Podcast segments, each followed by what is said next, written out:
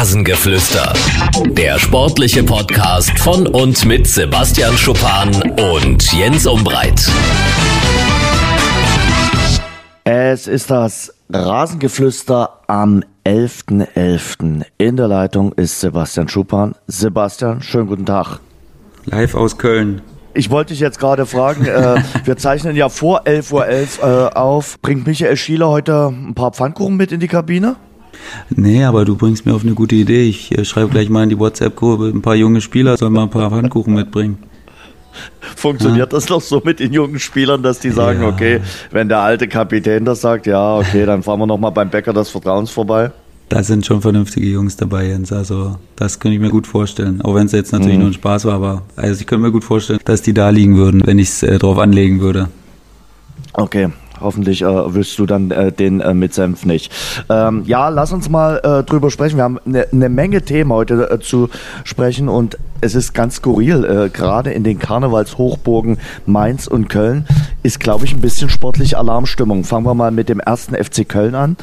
Ähm, nach der 1 zu 2 Niederlage gegen Hoffenheim ist denen nicht nur der sportliche Leiter, also Armin Fee, sondern auch noch der Trainer abhanden gekommen. Achim Bayerlotzer ist seit äh, Samstag Geschichte ähm, die Lage in Köln ist schon ziemlich brisant. Ja, also desaströs äh, kann man eigentlich fast schon sagen. Ähm, jetzt sucht man das komplette oder die zwei komplett wichtigsten Leute im ganzen Verein auf einmal. Ähm, mhm. Eine Person davon zu finden, ist schon schwer, die genau zum Verein passt. Und ähm, jetzt aber beide zu finden, die sich ja auch ergänzen müssen, beide. Ne? Also das ist jetzt nicht nur so, dass man die einzeln sucht, sondern man muss ja auch im besten Fall eine gute Chemie hinkriegen, weil wenn äh, jetzt ein Sportdirektor noch da wäre, dann würde der ja den Trainer aussuchen. Und also ich stelle mir das sehr, sehr schwer vor. Da hat sich Köln in eine sehr undankbare Lage gebracht und ich bin ja mehr als gespannt, wie sie das jetzt regeln wollen, weil zuerst musst du ja eigentlich mal einen Sportdirektor holen und der holt dann den Trainer. Aber erstens haben sie keine Zeit, weil man will ja dem neuen Coach vielleicht auch noch ein paar Tage der Länderspielpause geben um vielleicht wenigstens ein paar feine Stellen zu justieren. Ähm, aber ich sehe schwarz, dass das so schnell geht, weil wie gesagt, also zwei Baustellen und eine größer als die andere. Über Sandro Schwarz reden wir gleich. Das Wortspiel konnte ich mir am Montag, äh, dem 11.11. .11. jetzt nicht verkneifen. äh, ja, nee, äh, ich habe äh, ja auch so ein bisschen mit äh, Kölner Leuten gesprochen, die so ein bisschen näher dran sind am Umfeld. Die sagen, Armin Fee, Achim Bayerlotzer, beides kompetente Persönlichkeiten auf ihrem Gebiet haben irgendwie nicht nach Köln gepasst. Bei Bayer Lotzer sagt man, das Spielkonzept hat äh, mit dem Spielermaterial nicht übereingestimmt. Also äh, er wollte ein anderes Konzept spielen, äh, sicherlich den Balleroberungsfußball und das hat äh, mit dem äh, Spielerkader, den er zur Verfügung hat, äh, überhaupt nicht funktioniert.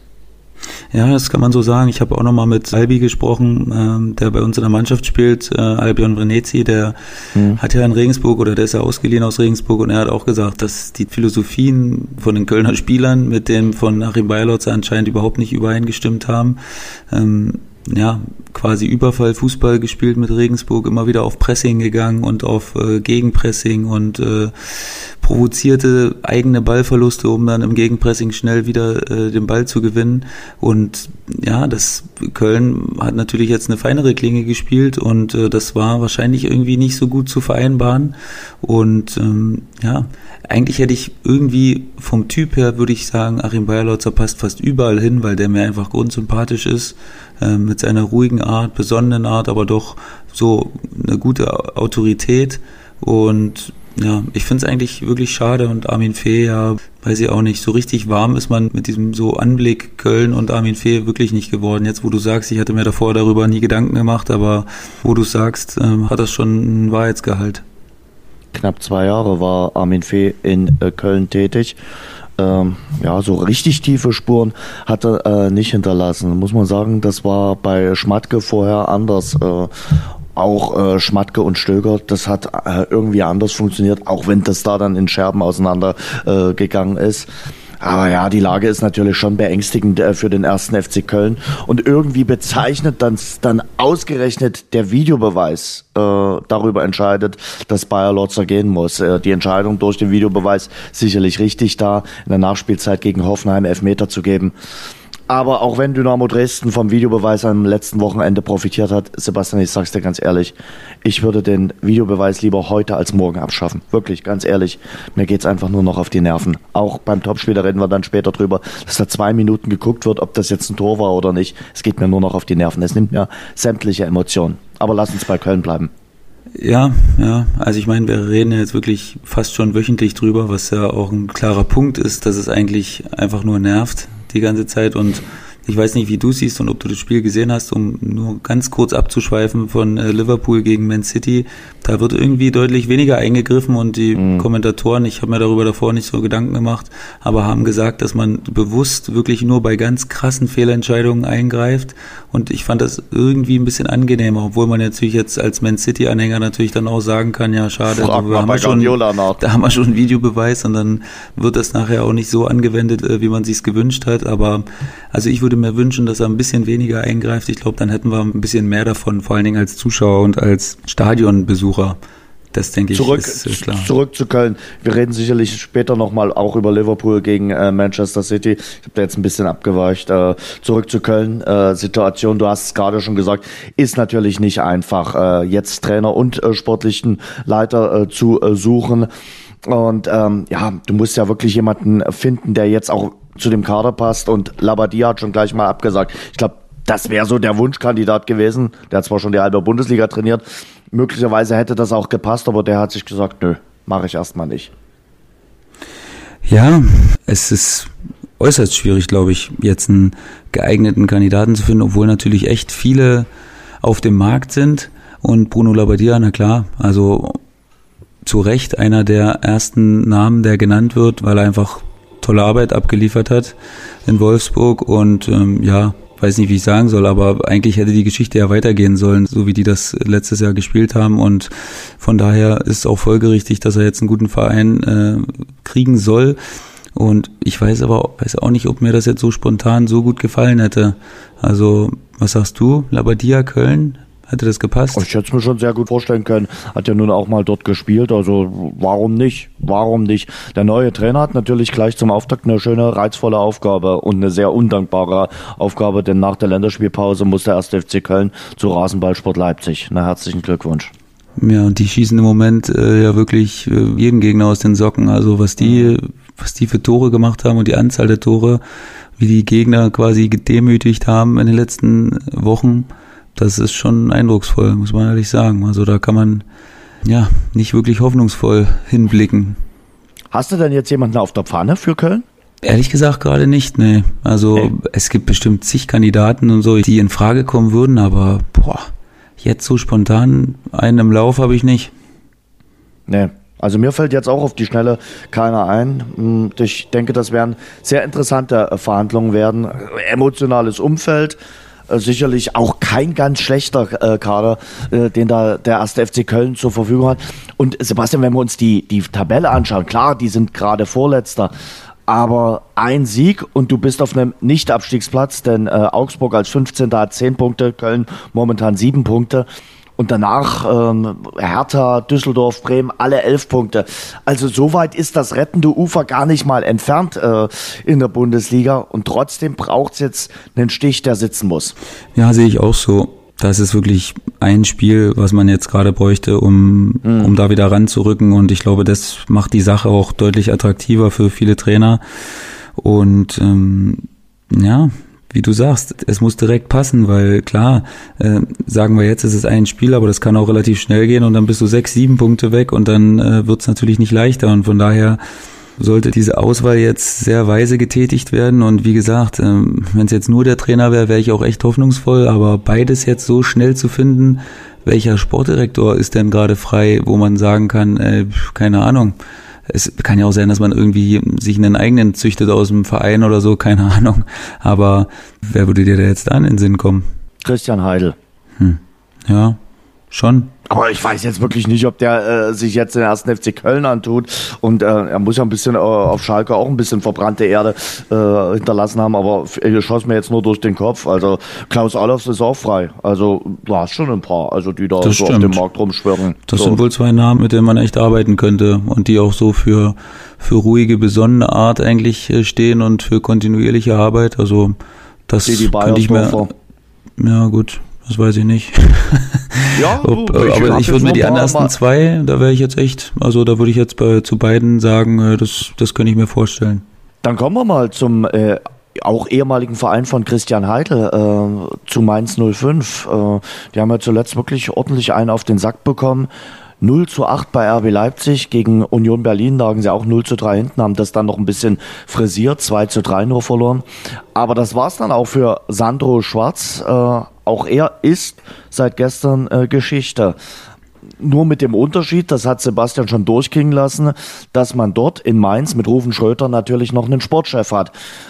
Das macht es also einfacher äh, aus deiner Sicht. Also wenn äh, der Kollege Schupan jetzt Trainer wäre, würde er sagen, nee, da gehe ich mal lieber schön nach Mainz. Ja, das weiß ich nicht, ob ich das sagen würde, aber ich meine, es ist ja, es liegt ja auf der Hand, ne? Es muss ja eine gewisse Vertrauensbasis zwischen Sportdirektor und Trainer herrschen. Also man führt ja Gespräche, redet über Philosophie, redet darüber, wie man den Verein sieht, wo man den Verein hinführen könnte, was man für einen Fußball spielen will, ob der zum Verein passt. Also ich meine, klar wird es irgendwelche fähige Personen geben, die jetzt auch ohne Sportdirektor in, äh, zum Beispiel jetzt in Köln Entscheidungen treffen können. Aber die müssen dann halt nicht jeden Tag mit dem Trainer arbeiten, weil irgendwann wird ja ein Sportdirektor installiert und der muss natürlich, ja, das muss, ich sag nicht blindes Vertrauen, dafür gibt's leider zu viele negative Beispiele, die nicht miteinander klargekommen sind. Aber es gab eben auch so Beispiele wie mit Bruno Labbadia, ähm, wo man überhaupt nicht äh, miteinander klargekommen ist mit Sportdirektor. Mir fällt gerade gar nicht der Sportdirektor von Wolfsburg ein, mit dem man nicht klargekommen ist. Ah, Jörg Schmatke, war es, oder? Jörg genau, Schmatke war es, genau. Und ähm, das hat aber trotzdem sportlich funktioniert. Also ich sage nicht, dass das dann gar nicht geht, aber die Wahrscheinlichkeit ist natürlich deutlich größer, wenn du ein Vertrauensverhältnis hast. Und ja, das stelle ich mir wirklich schwer vor. Und klar, äh, Mainz hat das alles und hat auch gute Strukturen und ja, die Situation ist jetzt auch nicht groß anders als beim FC. Da bist du auch mit einem Sieg direkt raus äh, aus von den Abstiegsrängen oder weg von den Abstiegsrängen. Und von daher ist das auch eine reizvolle Aufgabe. Also, aber Mainz ist wirklich eine Mannschaft, mit der ich mich 0,0 beschäftige und äh, von daher kann ich auch überhaupt nicht antizipieren, was die da jetzt für eine Lösung suchen werden. Ob die auch wieder so eine Art jungen Trainer nehmen wollen oder ob die jetzt, also wenn mich jetzt unter Druck setzen würdest, würde ich sagen, die suchen einen ähnlichen Typen wie, wie Sandro Schwarz, also von der Art her. So einen jungen, dynamischen Coach, der Emotionen äh, rüberbringt. Und äh, so einen stelle ich mir bei Mainz vor. Also die alle Beschwerdenachrichten bitte gleich äh, direkt an den Kollegen Schupan. Also ich habe das nicht despektierlich jetzt gemeint, äh, Mainz G 05 gegenüber. Ich beschäftige mich hin und wieder auch mit den äh, Rheinhessen. Das ist der Kollege Schupan gewesen, der jetzt gesagt hat, dass er sich mit denen nicht beschäftigt. Äh, nein, kleiner Spaß. Was auffällig ist, ist, äh, Sebastian, wenn die äh, ihren Trainer aus dem Nachwuchs oder aus dem eigenen äh, Sektor genommen haben, wie Jürgen Klopp, Thomas Tuchel, Martin Schmidt, Sandro Schwarz, dann ist es immer eine Zeit lang gut gegangen, mit Tuchel und Klopp sehr, sehr lange. Ähm, und wenn sie jemanden von außerhalb geholt haben, ich weiß nicht, ob du dich an Jörn Andersen und Kasper Jümland äh, erinnerst, äh, da ist es nicht so besonders lange gut gegangen.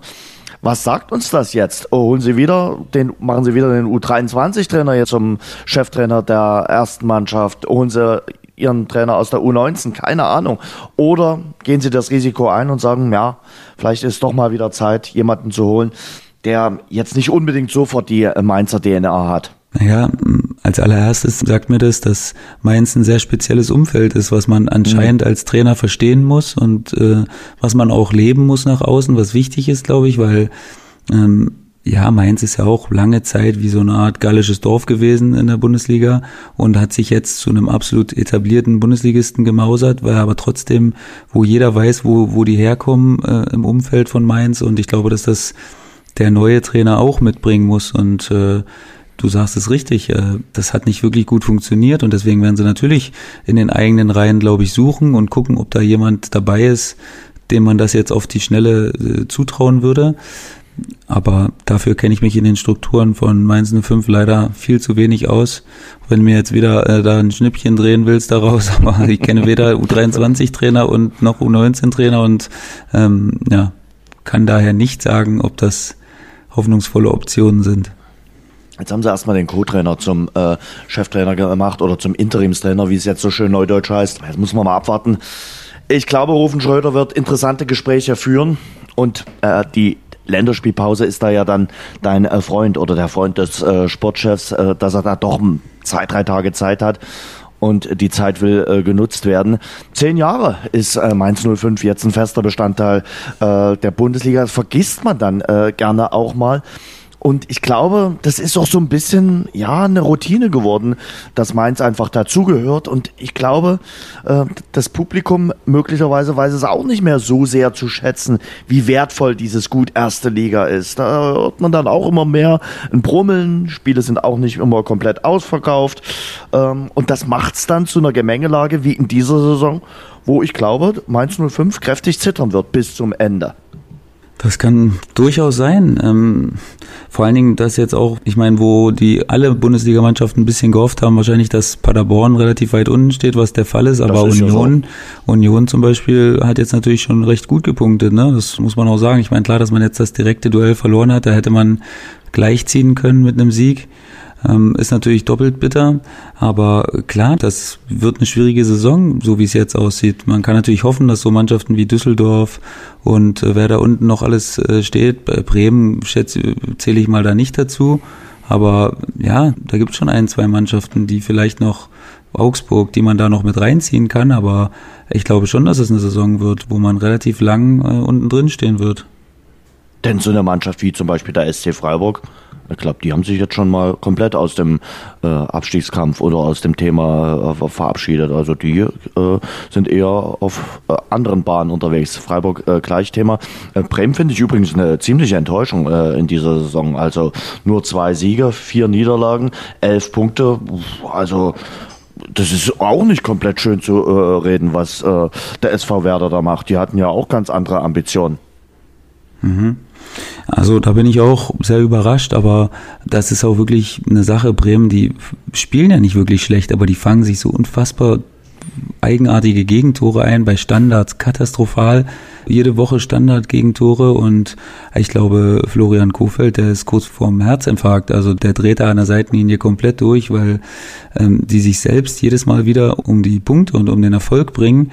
Und klar, wir haben ja ganz oft schon darüber geredet, was so eine Eigendynamik äh, anrichten kann nachher. Das sehen wir jetzt sowohl im positiven Sinne bei Freiburg als auch im negativen Sinne bei Bremen. Irgendwann hörst du dann auch noch mal auf gut zu spielen und dann hast du den Salat und dann stehst du da und ja, brauchst wieder ganz, ganz langsame Schritte, um dich wieder in die Position zu bringen, wo du hin möchtest, aber na klar, so Mannschaften wie Freiburg, die punkten jetzt natürlich ordentlich und haben da schon einen gewaltigen Abstand, den du erstmal wieder aufholen müsstest. Also ich bin wirklich auch ein bisschen enttäuscht und äh, habe jetzt aber hier gerade nebenbei noch Jens recherchiert und habe gesehen, der U19-Coach kann es nicht werden. Der geht ab 2020 nach Liefering, der hat schon unterschrieben, Bo Svensson. Und der U23-Coach ist Gaul, Bartosch Gaul, der könnte es werden. Bartosch aber Gaul. keine Ahnung. Habe ich bei, okay. habe ich Bo Svensson sagt mir was, aber Bartosch Gaul habe ich noch ja. nicht gehört bis jetzt. Nee, das mit was Bo nichts Schlechtes sein muss. Hatte ich äh, auch schon äh, äh, mitbekommen, dass der äh, zu Liefering gehen soll. Aber vielleicht sitzt ja Bartosz Gaul dann äh, am nächsten Spieltag am äh, 24. November in Sinsheim gegen die TSG Hoffenheim auf der Bank. Auch ein schönes, dankbares äh, Duell für den äh, Einstieg als Trainer von Mainz 05, wo die TSG Hoffenheim nun momentan auch so richtig gut drauf ist. Also die rocken ja auch momentan äh, so richtig. Also die haben äh, eine Siegesserie aktuell hingelegt, äh, ja, die schon fast ihresgleichen äh, sucht mit äh, ja, zuletzt sechs Siegen in Serie. Wahnsinn. Also Hut ab vor der TSG Hoffenheim. Und Hut ab können wir auch sagen vor dem SC Freiburg. Wir haben es ja schon anklingen lassen. Und das ist für mich die äh, Szene des äh, äh, Spiels gewesen. Christian Starich gegen David Abraham. Beim Boxen hätte man gesagt, David Abraham ist der Sieger. Aber wir sind ja nun mal beim Fußball. Und da hat er schön einen Check gegen den Trainer äh, vom SC Freiburg gemacht und ist zu Recht bestraft worden, oder? Geht nicht. Also ich meine, ich möchte jetzt nicht ein zu großes Ding machen, weil ich jetzt vorhin schon gesehen oder äh, ja nach dem Aufstehen gesehen habe, dass beide Mannschaften im Nachhinein gepostet haben, dass sich alle ausgesprochen haben und ja, ja so ein obligatorisches Foto äh, gepostet haben. Deswegen will ich jetzt hier nicht so ein großes Fass aufmachen, aber das geht auf jeden Fall gar nicht. Also die gegnerischen Trainer zu attackieren äh, und ich meine, er hat es ja in Kauf genommen. Er hat es ja billigend in Kauf genommen, indem er so nah an ihm vorbeigerannt ist. Das hätte ja überhaupt nicht sein müssen. Ähm, ist ja logisch, dass man schnell den Ball holen will, aber also unnötig hoch 10 und geil fand ich aber, muss ich ganz ehrlich sagen, in welcher Synchronität die Freiburger Bank da aufgesprungen ist und ja. auf den Abraham draufgegangen ist. Also das zeigt natürlich auch, ähm, wie die zu ihrem Trainer stehen. Das muss man auch ehrlich sagen. Ich fand das ein glänzendes Beispiel dafür, wie so eine Mannschaft hinter ihrem Trainer stehen kann, weil also wenn du deinen Trainer nicht magst, dann äh, springst du nicht gleichzeitig als halbe äh, oder als ganze Bank auf und attackierst den anderen äh, Typen und da ja war ich jetzt Vincenzo Grifo gar nicht so böse, dass er da den halben Würger rausgeholt hat, weil das ist natürlich auch eine Szene, auf die man sich nicht vorbereiten kann, ne? Dass wenn du wenn dein Trainer da äh, vor dir umgeschmissen wird und ich meine, heißt der Abraham hat ja auch eine Wucht. Ne? Auf jeden Fall. Äh, was willst du damit sagen? Äh, glaubst du, dass bei einer ähnlichen äh, Szene die Bayernbank bei Nico Kovac nicht so aufgesprungen wäre? Also bin ich, da bin ich mir sicher, dass die nicht so draufgegangen wären, wie, wie es Freiburg war. Die waren ja wirklich, das war ja wie ein, wie ein Wolfsrudel, was den Gegner umzingelt hat und was nicht den geringste Chance gelassen hat, äh, obwohl äh, Abraham immer noch mutig war und immer wieder gegengerannt ist, aber also, das war schon, hat mir schon gefallen die das gemacht. Aber was haben. hat Christian äh, Streich gesagt? Aber klar, mit 54 kannst du auch nur von so einem jungen Büffel umgerannt werden. da kann man das dann nicht mehr halten. Ja, Christian Streich hat mir aber auch gut gefallen, hat gesagt, Mensch, dem ist äh, die Sicherung durchgebrannt, aber äh, es geht weiter. Fußball ist ein Kampfsport, dort war es an der falschen Seite. Aber runterfahren, fertig und nicht dumm reden. Das äh, finde ich großartig. Also das zeigt irgendwie Christian Streich, der hat daraus jetzt nicht die ganz große äh, Show gemacht. Ich kenne Trainer, die das dann auch schon mal gemacht haben. Die haben zwar daraus gelernt, aber ich sag nur, ähm, er war mal beim MSV Duisburg und da wurde ein Riesentrara dann rausgemacht. ja, kenne den auch ganz gut, glaube ich. Ich glaube auch, ja. Äh, aber ich glaube, er hat aus dem Fehler gelernt. Äh, ja. Ich äh, denke, der SC Freiburg mit diesem Sieg äh, hat auch äh, gezeigt, dass sie dort vorne nicht umsonst stehen und Eintracht Frankfurt kann irgendwie nach Spielen in der Europa League nicht anschließend in der Bundesliga gewinnen. Das zieht sich auch wie so ein roter Faden durch diese Saison. Mhm. Ja, man sieht auch immer wieder, wie schwer das dann ist. Mhm. Also obwohl Frankfurt das ja jetzt schon im zweiten Jahr hintereinander macht, das ist nicht leicht, ne? Du brauchst einen so breiten Kader und wir denken immer, dass das so selbstverständlich ist, weil Bayern und Dortmund da so marschieren immer nach dem Champions League spielen oder da relativ viele Spiele für sich entscheiden können. Aber Dortmund? das ist ja Dortmund jetzt mal, aber ansonsten machen die das ja schon auch gut. Aber ja, es ist eben sau schwer. Dann mit diesen Flugstrapazen, Reisestrapazen, dann äh, nur manchmal spielen sie Donnerstag, Sonntag, Mittag wieder und äh, Donnerstagabend und bis dann erst meistens vielleicht sogar erst Freitag früh zurückgeflogen. Also das ist sehr, sehr viel schwerer, als viele Leute sich das vorstellen, da immer wieder den Fokus zu haben und auch die Frische zu haben.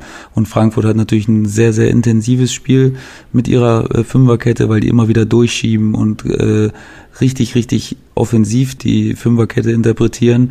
Und äh, von daher ist das jetzt nicht so eine Überraschung, dass sie das manchmal nicht hinkriegen, weil das ist einfach schwer, wirklich. Und dann sollten wir bitte noch einen äh, Sportskameraden würdigen an diesem äh, Montag, äh, der auch aus einer Karnevalshochburg kommt, über die wir heute noch gar nicht geredet haben. Ja, wir haben über Köln geredet, wir haben über Mainz geredet. Was fehlt noch? Rich. Oh, sehr gut, Sebastian. Du bist am Montagmorgen schon wach. Rufen Hennings, drei Tore gegen Schalke 04. Äh, momentan Platz drei in der Torjägerliste mit neun geschossenen äh, Treffern. Hut ab. Ruven Hennings in der Form seines Lebens. Großartig. Also jahrelang eigentlich auch ein Spieler, der in der zweiten Liga zu Hause war. Ich habe auch richtig oft gegen Ruben Hennings gespielt und immer sehr, sehr gefährlich gewesen. Aber jetzt nochmal so ein, so ein Durchbruch, das, ja, ich finde so Geschichten einfach immer cool und sympathisch, weil das zeigt immer wieder, dass das alles passieren kann, ne? dass im Fußball du nur in der richtigen Situation dann mal eine gute Zeit haben musst und äh, einen guten Lauf haben musst, äh, kannst und dass sich dann so eine geilen Sachen daraus entwickeln können, das ist, also ich, dafür liebe ich den Fußball einfach, dass sowas passieren kann und ähm, ja, freue mich echt für, für Rufen Henning, wo ich ihn nicht kenne, äh, aber finde ich echt eine coole Geschichte. Gut, dann lass uns noch über ich sag mal, das sogenannte Topspiel in der Bundesliga sprechen vom Samstagabend. Es war mal wieder eine klare Sache äh, für den FC Bayern. Wenn Borussia Dortmund in die Allianz Arena reist, dann haben sie schon vor dem Anpfiff einen Streifen in der Hose. So deutlich muss man das sagen. Äh, die letzten Auftritte des BVB in München in der Bundesliga in Zahlen 1 zu 5, 1 zu 4, 0 zu 6, 0 zu 5, 0 zu 4. Also von daher Borussia Dortmund und die Münchner Allianz Arena passen nicht zusammen. Es war ein einziges Debakel aus meiner Sicht und einer deutschen Spitzenmannschaft nicht würdig. Ja, ich meine, mir wird da manchmal klar, wir fiebern da richtig drauf hin und wir hoffen immer, dass das ein geiles Spiel wird und ich genauso. Ähm, ich habe eher geflucht, dass äh, Sky das nicht hinbekommen hat, aber ähm, das ist ein anderes Thema. Letztendlich ist es nur ein Spiel. Aber ich glaube, das war für äh, also Dortmund-Fans, die äh, irgendwie Sky Go hatten, war das das Beste, was passieren konnte, dass sie sich diese Abreibung nicht noch anschauen mussten. Also sie haben äh, wirklich nur eine reine Abreibung ihres Vereins äh, erlebt. Aber sie können sich auch gerne noch mal das 0 zu 5 oder das 0 zu 6 aus den Vorjahren angucken. Das war etwa ähnlich. Ja, ähm, wo war ich stehen geblieben? Ich sage, aber es ist trotzdem immer nur ein Spiel und äh, das ist natürlich extrem frustrierend äh, für sowohl die Fans als auch die Spieler als auch die Verantwortlichen, denn es scheint einfach sehr schwer zu sein und es scheint vom Kopf her einfach auch sehr schwer zu sein, das irgendwie rumzubiegen. Die Bayern sind da in einer psychologisch echt wertvollen Position, dass sie da Angst und Schrecken verbreiten in der Allianz Arena, wenn der BVB da aufläuft und ja, Man City hat das gleiche Problem mit Liverpool eigentlich im äh, an der Enfield Road geht auch gar nichts. Also da wird man auch äh, regelmäßig abgefettet. Und äh, im Endeffekt kann man sagen, es ist nur ein Spiel. Da geht es um drei Punkte. Klar, im direkten Duell natürlich immer doppelt wichtig, aber trotzdem hat das erstmal noch nichts zu bedeuten. Ähm, du kannst deine Punkte gegen die anderen Mannschaften äh, genauso aufholen und äh, da wieder vorbeiziehen. Und von daher ist es schon ein starkes Signal auf jeden Fall und was, worüber sich Dortmund echt Gedanken machen sollte. Aber man sieht ja, umso größer man den Fokus manchmal auf Sachen legt, da wurde davor von Männerfußball gesprochen und irgendwas anderem, desto mehr beschäftigst du dich natürlich auch vom Kopf her damit und äh, führst es dir immer wieder vor Augen. Mann, wir haben so viel Klatschen gekriegt die letzten Jahre und so und das ist einfach nicht förderlich. Das ist, das hemmt anscheinend ein bisschen. Und deswegen ist es echt schade erinnerte mich ein bisschen an äh, Bayer Leverkusen. Die sind äh, auch früher immer nach München gefahren, auch damals noch ins Olympiastadion und konnten bei den Bayern nie was holen, als die so der selbsternannte Titelkandidat waren und äh, dem auch nur ansatzweise gerecht wurden. Und Borussia Dortmund, ja, jetzt schon sechs Punkte hinter dem Tabellenführer, hinter Borussia Mönchengladbach. Also das ist schon ein deutliches äh, Signal. Und wenn du äh, in der Bundesliga bislang nur ein Auswärtsspiel gewonnen hast, dann bist du hinter deinen Ambitionen sehr, sehr, sehr weit entfernt. Und die offiziellen, Watzke und Zorc haben ja auch gesagt, wir werden das in der Länderspielpause hinterfragen. Und ich glaube, äh, das müssen sie auch tun. Ein paar Tage davor haben sie ja noch eine richtig starke zweite Halbzeit gegen Inter Mailand abgeliefert. Aber das am Samstag war aus meiner Sicht Angsthasenfußball. Und für ein Spitzenspiel war nur der FC Bayern würdig. Die haben das richtig gut gemacht und werden sich jetzt alle in die Hände klatschen und sagen, wir haben äh, auch den Trainerwechsel zum richtigen Zeitpunkt gemacht. Das scheint richtig gewesen zu sein, hast du recht, aber ich finde die Art und Weise, wie das jetzt irgendwie wieder gelaufen ist, irgendwie nicht so cool. Da hat man von guten Gesprächen gesprochen, von einvernehmlicher Trennung und äh, guten Auseinandergehen. Und ein paar Minuten später sagt man dann, es hätte Strömungen innerhalb der Mannschaft gegen Kovac gegeben, dem man unbedingt äh, Rechnung tragen musste und äh, da hat man das, was man sich so schön aufgebaut hat mit dem Statement, mit dem Hintern eingerissen und ähm, das ist einfach nicht so ein Bild, was ich von Bayern gewohnt bin und es gefällt mir einfach nicht. Ich weiß, ich weiß nicht, das macht du das für attraktive Trainer. Das war Uli Hoeneß, der es gesagt hat. Ja, ja, gut, das weiß ja jeder, glaube ich. Ähm, das wirft einfach kein äh, gutes Licht auf den Verein und äh, ich glaube, sowas gucken sich auch andere äh, renommierte Trainer an und äh, dem wird das auch nicht gefallen, dass man da so, ich meine, es gibt, kann immer mal Momente geben und Stationen geben, wo es einfach nicht passt. Äh, das, das kann natürlich sein, aber dass man dann äh, ja, mit so einem Geschmäckle abtreten muss, das, das ist, glaube ich, nicht so cool. Ich finde noch viel schlimmer diese Indiskretionen, die aus der Kabine durchdringen. Also, dass dann dir erzählt wird oder geschrieben wird, äh, wie denn die letzten Stunden von Niko Kovac in der Bayern-Kabine ablaufen, äh, welche Spieler jetzt glücklich sind, dass er weg ist und äh, das wer gegen ja ihn einer. war, wer, wer aus der und Kabine genau, gegen ihn war. Ja, okay. Richtig, das Schlimm. plaudert ja einer aus. Also das ist ja ganz klar, dass einer zum Boulevard spricht, zur Bildzeitung, einen sehr, sehr guten Draht hat und äh, zum Reporter von der Bildzeitung äh, offenbar nicht nur die Handynummer, sondern noch ein bisschen mehr hm. hat und äh, das dann durchsteckt. und ich finde, ja. das ist ein erbärmliches Zeichen. Das ist wirklich das ein gibt, erbärmliches das Zeichen. Das gibt aber leider zu oft, Jens, nicht nur ja, bei Bayern. klar.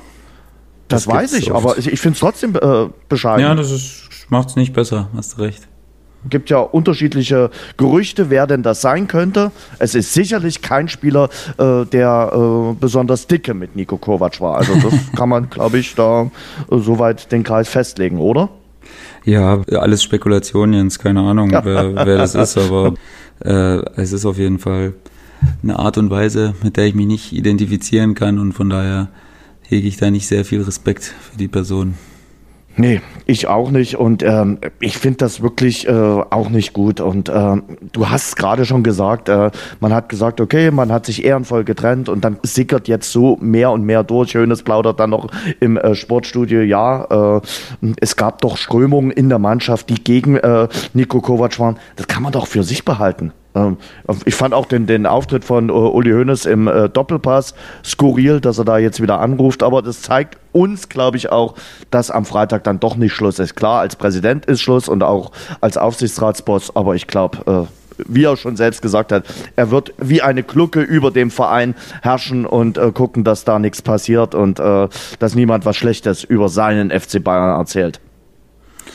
Ja, das ist wirklich jetzt ein ja, nicht un, doch, man kann schon fast sagen, unrühmliches, unrühmliches Ende seines aktiven Daseins beim FC Bayern, weil ich war trotzdem immer, trotz allen Sachen, die Uli Hoeneß gemacht hat, hatte ich trotzdem einen gewissen Respekt für ihn, was er da geschaffen hat und wie er das über Jahrzehnte lang hinbekommen hat, äh, den FC Bayern zu so einer Marke zu machen, ist für mich trotzdem immer noch sehr, sehr eindrucksvoll, aber ja, ich bin ja auch immer noch manchmal der Meinung, dass er eigentlich zu klug dafür ist, um so eine Aktion durchzubringen, aber irgendwie, ich weiß gar nicht, wie ich es sagen soll.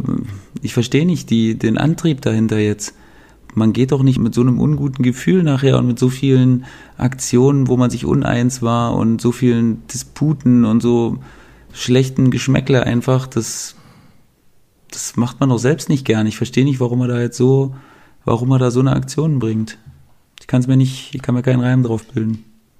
Hansi Flück äh, wird sagen, okay, das ist jetzt nicht meine größte Sorge. Äh, Hansi Flick äh, hat jetzt erstmal das Vertrauen ausgesprochen äh, äh bekommen, bis auf weiteres.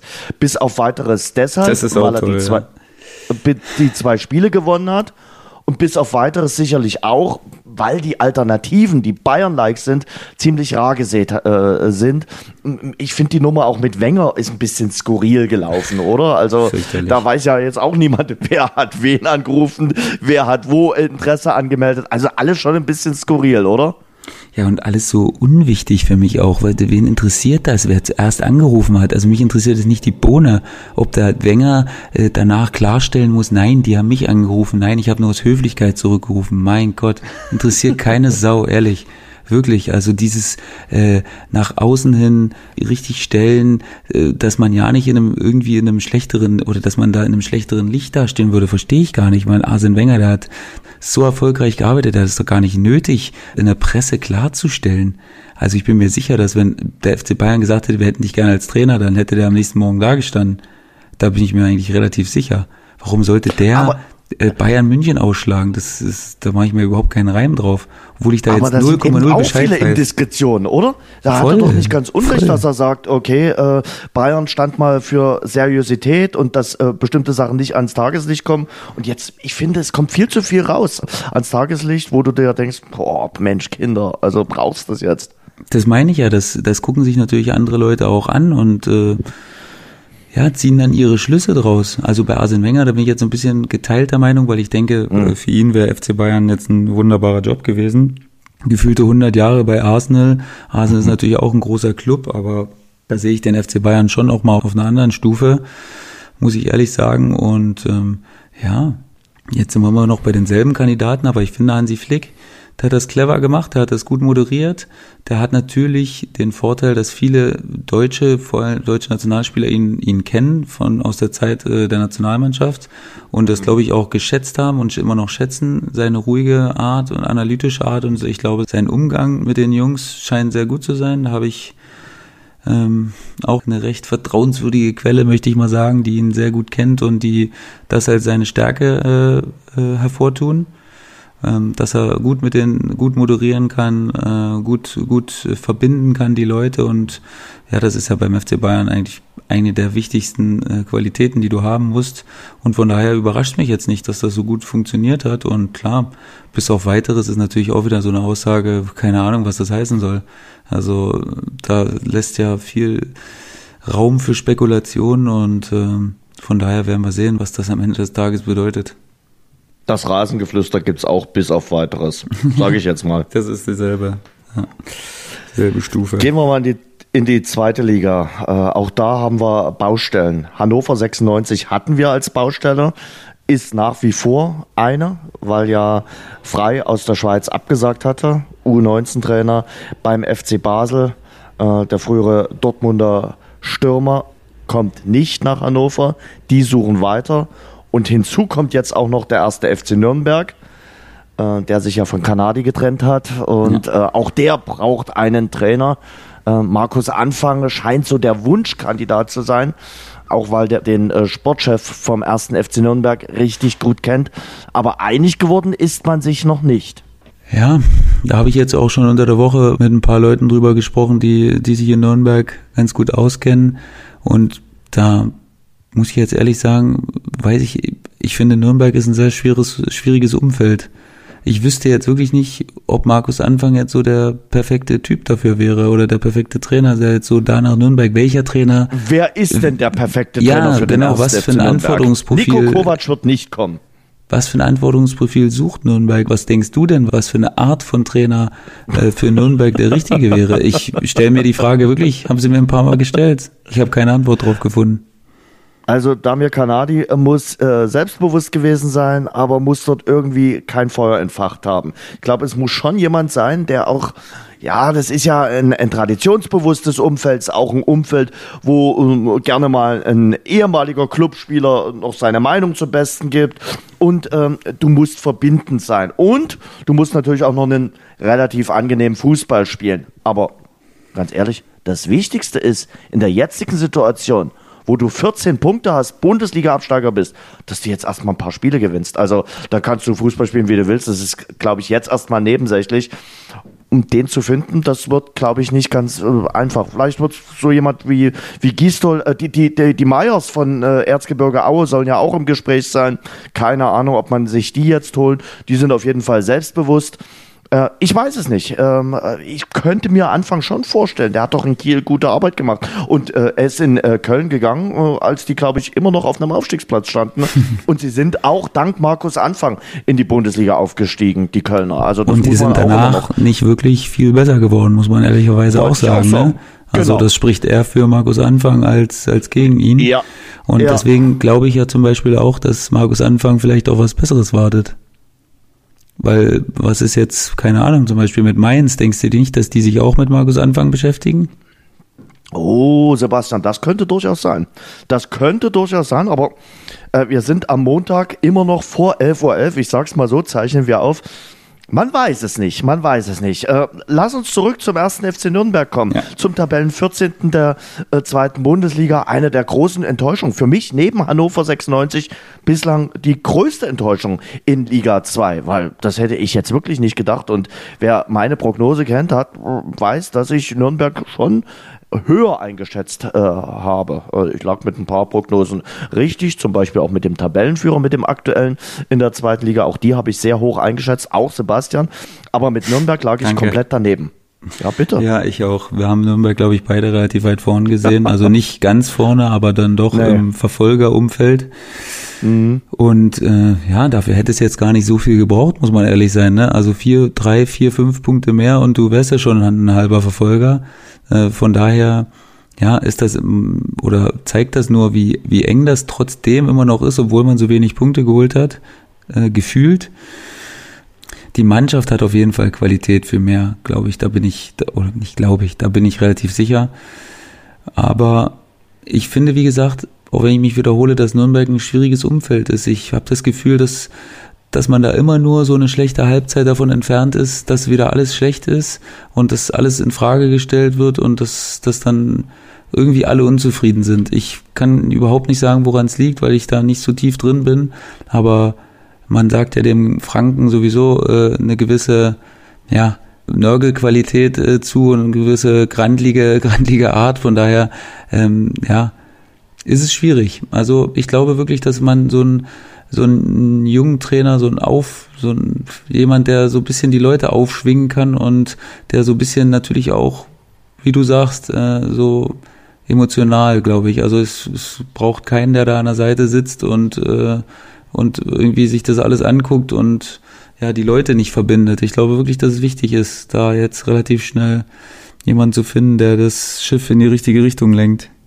Das wird auf jeden Fall äh, nicht einfach. Und wenn du jetzt, wenn Sebastian Schuppan Trainer wäre, würdest du lieber nach Nürnberg oder nach Hannover gehen? Das ist auch nicht so leicht. Ja, deshalb stelle ich dir ja die Frage. Ja, ja, das weiß ich. Boah, ich würde lieber nach Nürnberg gehen, glaube ich. Auch wenn das wirklich, also das ist keine klare Entscheidung, weil Hannover natürlich auch völlig zerrissen ist von Fans und, äh, und Robert Martin Zieder hat Kind. gesagt, das ist nicht gut genug. Ja, und Mannschaft natürlich, da kann man natürlich geteilter Meinung sein, klar, aber ich glaube, dass die Mannschaft schon besser ist, als sie im Moment dasteht, aber eigentlich auch nichts mit dem, mit dem Aufstieg zu tun haben sollte, aber dann doch zumindest so dastehen könnte, dass man, dass man da irgendwie vielleicht einen leichten Anschluss hat, aber äh, ja, wie gesagt, ich würde dann, um auf deine Frage zurückzukommen, doch mich knapp für Nürnberg entscheiden. Okay. Bei Hannover 96 macht es die Trainersuche natürlich nun ein bisschen schwieriger, weil ja ein Kandidat schon abgesagt hat. Und äh, der nächste, der jetzt kommt, ist ja dann quasi die 1B-Lösung. Ja, für Hannover ist das eine Katastrophe, vor allen Dingen, dass jetzt auch Mainz den Trainer entlassen hat, weil, mhm. na klar, wenn du jemanden haben willst, der unbedingt einen Job haben will und der vielleicht sich für höheres berufen fühlt, aber im Moment nichts in Aussicht hat, dann kannst du natürlich mal einen guten Trainer abschnappen, vielleicht, der sonst, den du sonst nicht kriegen würdest. Aber das ist jetzt natürlich mit der freien Stelle in Mainz ein bisschen schwieriger und natürlich äh, die Nürnberger Stelle auch noch. Von daher glaube ich, dass es vielleicht da sogar besser ist, äh, in Ruhe abzuwägen, was man da jetzt genau will. Weil ich kann mir vorstellen, dass da einige Kandidaten äh, die Strecke von Nürnberg nach Hannover bewältigen werden und Wahrscheinlich, bei beiden ja. Terminen vorsprechen werden.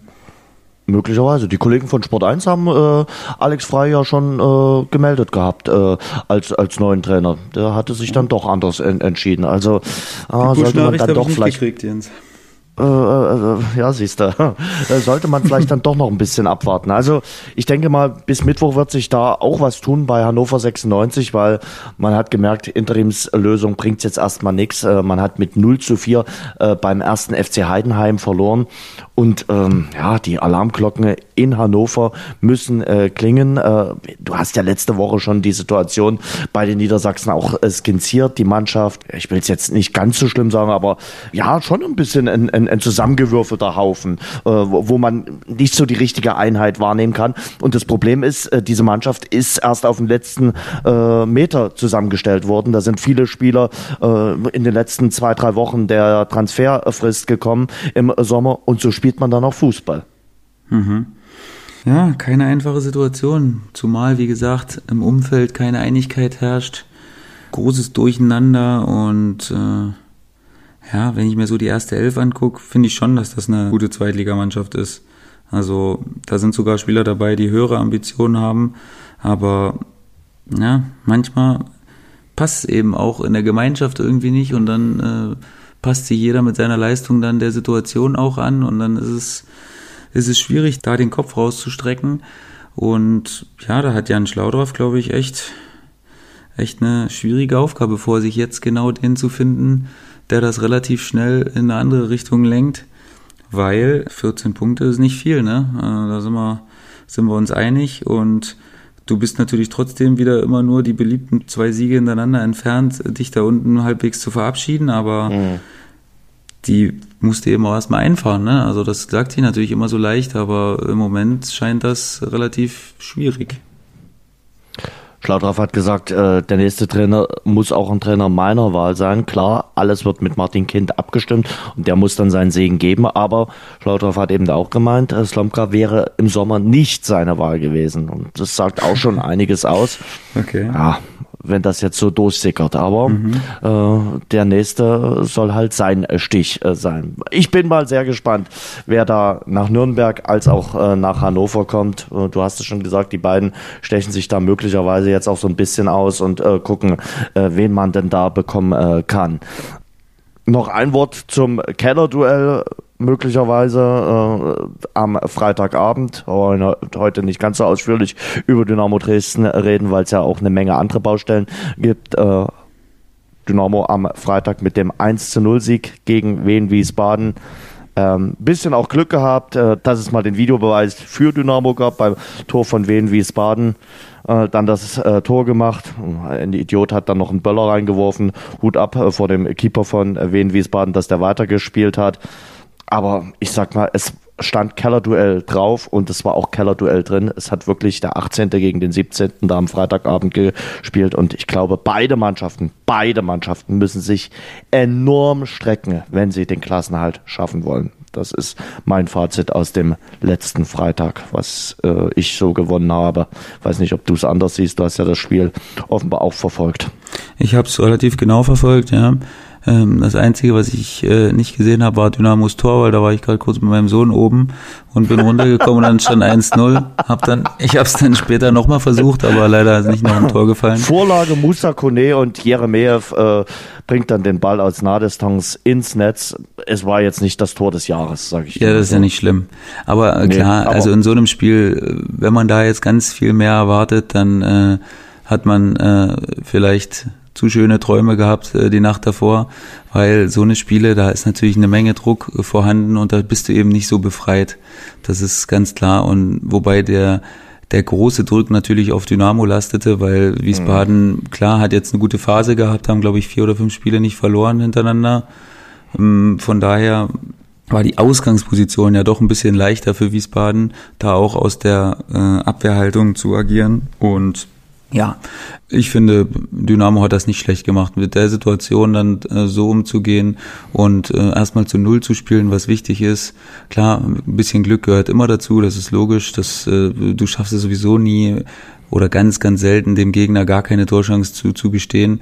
Und von daher glaube ich, äh, ist das Ergebnis schon so ein echtes Wunschergebnis. 1-0 kein Problem, kein Gegentor bekommen und äh, ein wichtiges Spiel gewonnen. Und jetzt muss man halt gucken, dass, dass man daraus so viel zieht, dass man kontinuierlich punktet. Ich will dir ja ungern widersprechen, aber ein Wunschergebnis war es, glaube ich, nicht. Warum? Ja, aus Fansicht natürlich dass, nicht, Jens. Dass es 2-0, 3-0 ausgeht. Auch äh, Christian Fjell hat nach dem Spiel gesagt, er hätte sich schon mal gewünscht, äh, dass man in der zweiten Halbzeit vielleicht etwas früher den Sack zumacht. Die Chancen waren ja dafür da. Aber das nur am Rande. Nächste Aufgabe hat's in sich. Da muss Dynamo nach der Länderspielpause beim Hamburger SV ran. Das ist auch mal eine ambitionierte Aufgabe. Gehen wir in deine Liga, in die dritte Liga. Auch dort Trainerwechsel. Letzte Woche Daniel Birovka ist zurückgetreten. Auch da hat es ja offenbar Indiskretionen äh, gegeben, die nach außen gedrungen sind. Und er hat dann den Schlussstrich gezogen und der neue Mann steht seit dem Wochenende auch fest, Michael Kölner. Was sagst du zu der Lösung? Also ich bin echt überrascht, dass äh, 1860 so einen Mann an Land ziehen konnte. Ich finde das echt eine gute Verpflichtung. Also ich denke, dass Michael Kölner ein absoluter Fachmann ist und so ein, ein, sehr analytischer, aber auch akribischer Arbeiter ist, der genau weiß, was er, wie er spielen will. Und ja, der immerhin in die erste Bundesliga aufgestiegen ist mit dem FCN und äh, ja, also ich war sehr, sehr überrascht, dass er jetzt sowas macht, aber es spricht irgendwie in gewisser Weise auch für ihn, finde ich, dass er das als interessante Aufgabe wahrnimmt und ja, mit dem Sieg jetzt wo er natürlich erstmal noch nichts mit zu tun hatte, aber hat sich 1860 auch so ein bisschen ins Mittelfeld reingeschoben und äh, ja, ich glaube, dass das trotzdem immer noch eine sehr, sehr reizvolle Aufgabe ist, die, die Löwen äh, wieder dahin zu führen, wo man sich selbst auch irgendwann mal wieder sieht. Ich glaube, Kölner hat die letzten Wochen, wenn nicht sogar Monate gescharrt. Ich habe ihn jetzt zwei, dreimal auch im Stadion äh, selbst gesehen und hat geguckt, wo denn ein Trainerstuhl äh, wackeln könnte, wo könnte er denn dann einspringen. Bin unter anderem auch beim Spiel Dresden gegen Hannover im Stadion gesehen.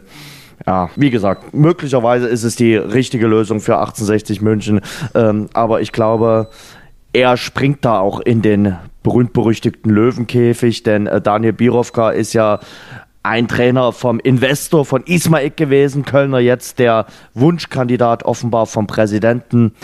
Ich glaube, wenn äh, die, die ersten Erfolge nicht kommen, dann wird es auch für Herrn Kölner schwierig werden. Ja, dass das nicht einfach ist, in München da äh, zurechtzukommen, vor allen Dingen auch mit den finanziellen Mitteln, die ja immer wieder so widersprüchlich sind. Irgendwie einerseits hat man kein Geld, holt kaum neue Spieler, andererseits zählt Ismail dann immer, wie viel er da investieren will und äh, alles so ein bisschen undurchsichtig und ähm, ja, das macht das Umfeld natürlich sehr explosiv irgendwie und es ist aber immer wieder auch für, für Trainer anscheinend eine Herausforderung, das dann in den Griff zu kriegen und äh, daraus dann so viel für sich selbst und für den Verein zu ziehen. Und ich bin wirklich gespannt, weil ich glaube, da herrscht natürlich unheimlich viel Potenzial äh, vorhanden in dem Verein und ich spiele da auch echt immer sehr, sehr gerne. Ich freue mich da auch schon echt auf das Rückspiel an der Grünwalder Straße, weil äh, ich dieses Stadion irgendwie cool finde und die, die Fans von 1860 machen ordentlich Alarm immer und äh, von daher, ja, glaube ich, dass es trotzdem eine, eine, eine reizvolle Aufgabe ist. Schauen wir mal. Ähm, auf jeden Fall hat er indirekt, also er war ja noch nicht im Amt, du hast gesagt, natürlich äh, mit äh, seinem neuen Verein dann mal für Furore gesorgt mit dem 1 zu 0 beim Hallischen FC. Für Halle, zweite Niederlage in Folge, war das natürlich jetzt ein, ein Rückschlag, weil dort oben möglicherweise setzen sich Duisburg, Ingolstadt und Unterhaching schon so ein klein bisschen, ein kleines bisschen ab. Und äh, der MSV Duisburg, die Zebras, haben den Tabellenführerfluch äh, gebrochen. Hast du hm. mitbekommen? Das finde ich schon stark. Also äh, 2 zu 1 in Rostock zu gewinnen, das äh, ist mal so, wie sagt man so schön, ein Statement-Win. Ja, aber ich habe das Spiel jetzt äh, im Nachhinein auch gesehen und das also ich weiß nicht, wie lange das noch so geht, dass Duisburg also wie gegen uns äh, eine Chance nach der anderen zugelassen hat, aber am Ende des Spielgewinn, das ist natürlich auch irgendwie eine Qualität, aber aus Erfahrung würde ich sagen, irgendwann kommt mal eine Zeit, wo du so eine Spiele dann nicht gewinnst. Ähm, wie Oerding in der Vorsaison meinst du jetzt damit? Ja, nee, das weiß ich nicht. Das wollte ich da, ich wollte damit überhaupt nicht irgendwas andeuten, was, was, was in der Vergangenheit passiert ist. Aber ich meine nur, dass das schon auffällig ist, dass jetzt in den letzten Wochen echt Spiele gewonnen wurden, die du vielleicht nicht gewinnen solltest, aber das gehört natürlich auch dazu. Du marschierst natürlich nicht jedes Spiel äh, hochverdient nach vorn und äh, gewinnst die alle. Das ist klar, aber es spricht natürlich für ihre Qualität und Abgezocktheit, dass im Moment überhaupt nicht viele Chancen brauchen, um Spiele für sich zu entscheiden. Und äh, man sagt ja auch immer so gern, wenn du so Spiele gewinnst, dann steigst du am Ende auf.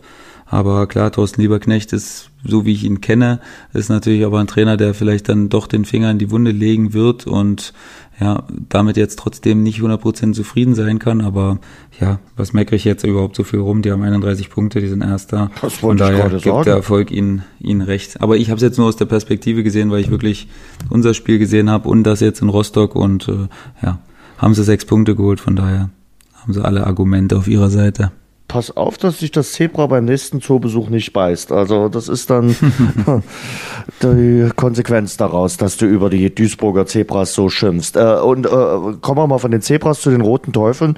Du hast es ja sicherlich mitbekommen, weil betrifft ja oder betraf ja auch einen ehemaligen Mitspieler von dir, äh, Christoph Hemmlein, dann äh, den Außenverteidiger Janik Sternberg und Flügelspieler Antonio Jonic vom ersten FC Kaiserslautern. Die sind letzte Woche suspendiert worden, bis auf weiteres freigestellt eingestellt vom Training der ersten Mannschaft.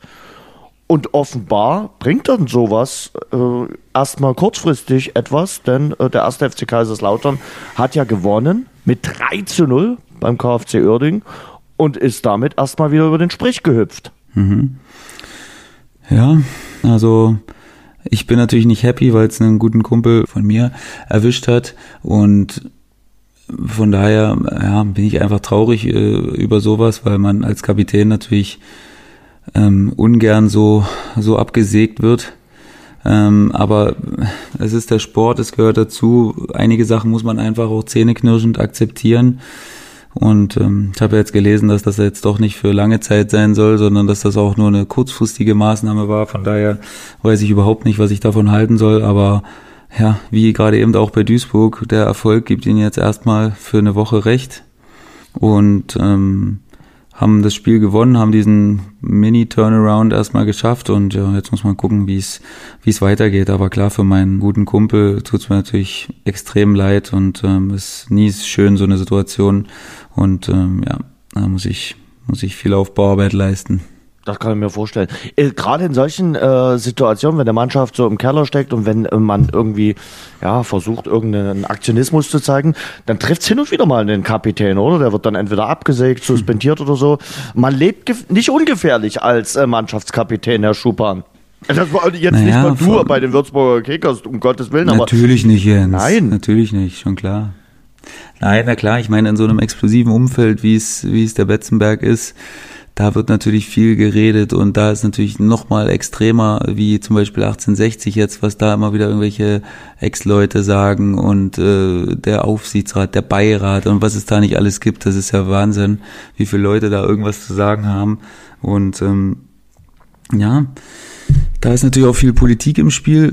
Und ohne dass ich da jetzt irgendwelche Sachen preisgeben will oder so, aber das ist äh, ja es ist natürlich immer eine Art von Statement. Ne? Ich habe letztens mal drüber nachgedacht, äh, Domenico Tedesco hat das äh, in einer Art und Weise auch bei Schalke gemacht. Er hat sich äh, Benedikt Hövedes und Ralf Fährmann äh, genommen und hat die mehr oder weniger aussortiert und ähm, ja, hat mit so einem Move natürlich auch äh, ja sich Respekt verschafft irgendwie in irgendeiner Art und Weise. Das muss natürlich am Ende auch funktionieren, das ist klar. Da gehst du halt immer ein großes Risiko ein als Mensch, der das entscheidet und äh, ja, äh, sehr, sehr schwierig, so, solche Sachen. Und ähm, ja, wie gesagt, für Lockett tut es mir einfach extrem leid. Ich hoffe, dass er sich da wieder reinspielen kann und dass er dann auch wieder seinen, seinen Teil dazu beitragen kann. Heute Abend haben wir noch Münster gegen Braunschweig. Für beide Mannschaften ein richtungsweisendes Spiel. Äh, Braunschweig bräuchte die drei Punkte, um dort in die Phalanx der drei einzubrechen, also oder ranzukommen. Äh, man hätte dann 27 Punkte. Und Münster haben wir letzte Woche schon drüber geredet. Brauchen auch dringend die Punkte. Äh, sonst äh, reißt dort möglicherweise auch ein bisschen der Anschluss zum rettenden Ufer. Sind so Spiele wirklich, wo es absolut um die Wurst geht, wo, wo es für beide um, um sehr, sehr viel geht. Und äh, Münster jetzt mit dem zweiten Heimspiel hintereinander nach dem Unentschieden gegen Chemnitz. Und ja, Braunschweig immer noch so eine Mannschaft, die man relativ schwer einschätzen kann. Ne? Die können natürlich explodieren mhm. und können da ein absolutes Feuerwerk abbrennen und äh, Münster aus dem Stadion schießen. Aber wenn ich damals morgen 3-1 für Münster lesen würde, dann würde es mich jetzt auch nicht ganz, ganz, ganz doll überraschen, sagen wir mal so.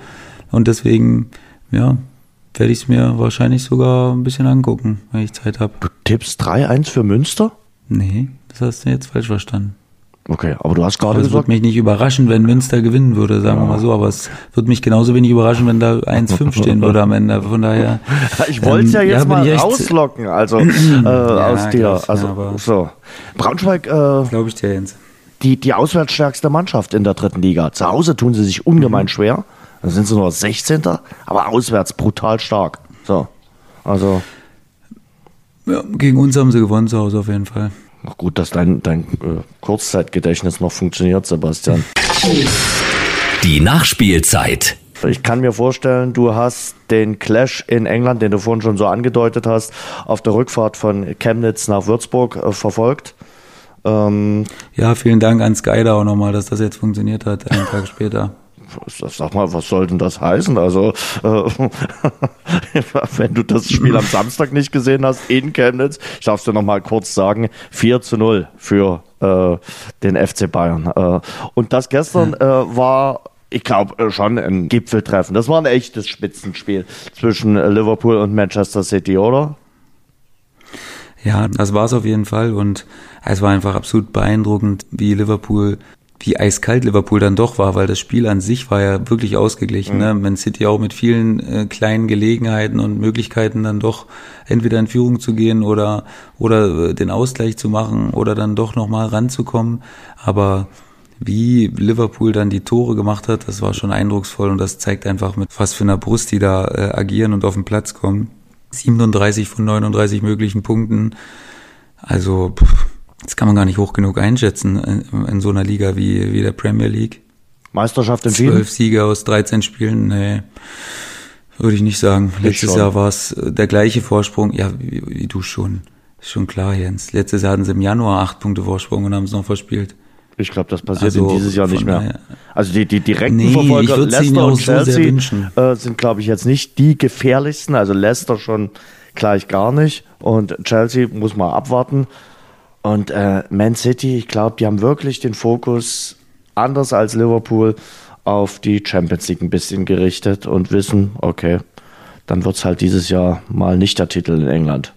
Also ich, ich weil, weil, weil Liverpool einfach Surprise. zu brutal ist. Äh, auch äh, mit Spielen, wo sie in der 90. Minute, da steht es 1-1, erinnert dich in der Vorwoche und das gewinnen sie dann in der Schlussphase. Sie sind brutal im Stile einer Spitzenmannschaft und äh, sie wollen halt nach 30 Jahren verdammt nochmal den Titel zurück an die Anfield Road holen und wären damit zum ersten Mal äh, Titelträger in der Premier League, denn seit dem Bestehen der Premier League war der FC Liverpool noch nie Meister in England.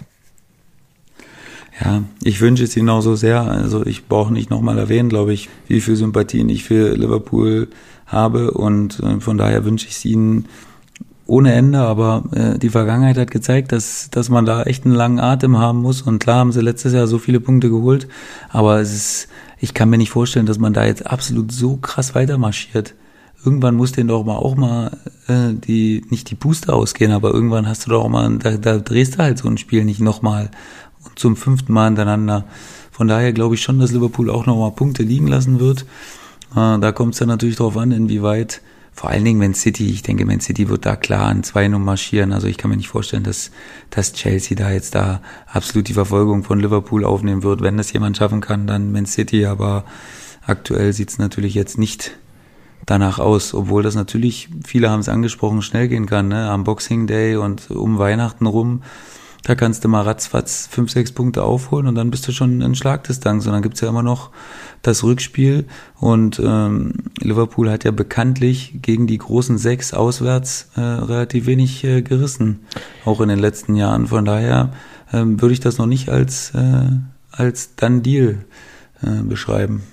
Das Problem, was der FC Liverpool hat, ist natürlich dieses äh, stressige Programm. Die sind ja dann auch noch bei dieser Club-Weltmeisterschaft Ah, ja, im. Einsatz und äh, müssen da auch noch ran. Und mh, also das Programm um Weihnachten, ich glaube, da hat der FC Liverpool einige Spiele. Überlegt man ja, ob man da mit zwei unterschiedlichen Teams spielt, dann im Ligapokal. Oder als Pokal, ne? Richtig, Ja, genau. also dieser Ligapokal, also ganz, ganz schwierig. Und dann kommt ja noch der FA Cup, da kommt auch noch dazu.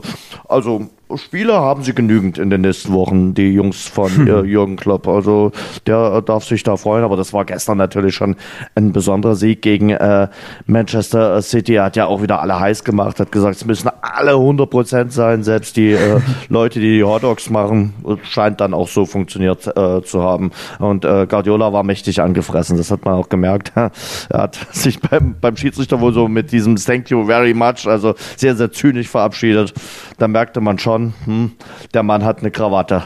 Ähm, willst du Abbitte tun, Sebastian, noch ganz kurz äh, am heutigen Montag? Also ich gebe dir jetzt die Vorlage. Ich weiß nicht, ob du sie verwertest. Du meinst Champions League? Champions League, Slavia Prag. Zweiter Ach. Punkt. Beim ruhmreichen FC Barcelona ein 0 zu 0 geholt. Und nicht ermauert, Unfassbar, sondern. wirklich. Was? Unfassbar. Dass die zwei Punkte holen, das ist unfassbar für mich. Wirklich. Und auch noch beide auswärts. Inter den- Mailand bei und den- FC Barcelona. Ja. Stark. Also Ja, kann man doch Dortmund einfach mal sagen, noch, ja. ganz, ganz stark. Slavia Prag. Ja, das hast du recht. Ganz stark, Slavia Prag. Sebastian, wird ein Schnurrbart äh, wieder getragen. Es ist November. Logisch, Jens, du hast mich doch noch nicht in Aktion gesehen bis jetzt. Hast du das noch nicht wahrgenommen? Nein, Dass der schon steht? Nein. Mein Schnurri? nein. Der steht, auf jeden Fall. Aber ich habe ja nicht so, also doch, ich habe schon einen guten Bart, aber von Weitem erkennt man es oftmals nicht so. Weil, ja, weil ich eher helle Haare habe oder helle Barthaare habe und von daher, wenn du mir gegenüberstehst, würdest du ihn in voller Pracht sehen, aber im Fernsehen jetzt an sich fällt es jetzt nicht so krass ins Auge. Also es ist Aber so, so ein lausiger Pflaumen, ja? Nee, nee, nee, der ist schon, der ist schon auch dicht. Ich bin zufrieden, aber wie gesagt, äh, Okay. der sticht jetzt nicht so ins Auge, weil ich nicht so einen dunklen Bartwuchs habe. Und äh, pflegst du den dann noch ein bisschen oder? Ja, also haben wir jetzt schon den 11. Tag im November. Ja, ja, ich passe auf, dass er nicht über die Lippe geht, das mag ich nicht. Okay. Dahingehend stutze ich den natürlich, aber sonst, ja, also versuche ich schon, versuchen schon einen Zaum zu halten.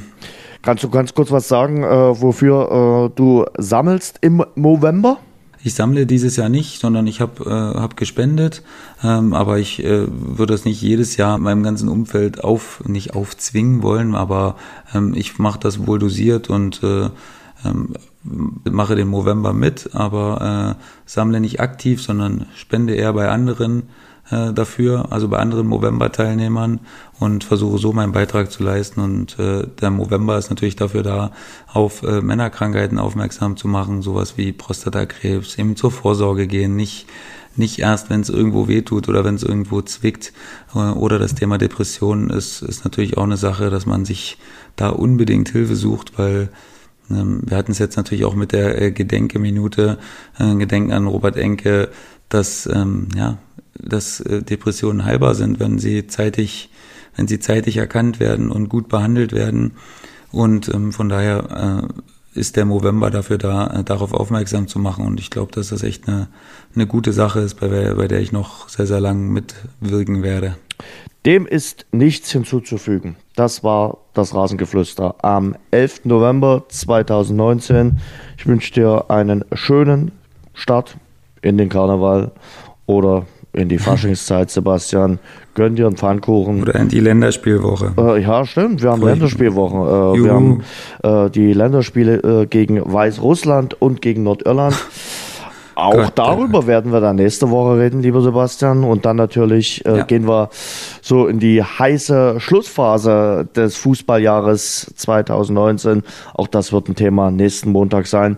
Sicherlich dann auch US-Sport, eure Fragen. Mhm. Wir werden mal wieder über Serientipps reden. Also auch das nächste Rasengeflüster wird hoffentlich hörenswert sein.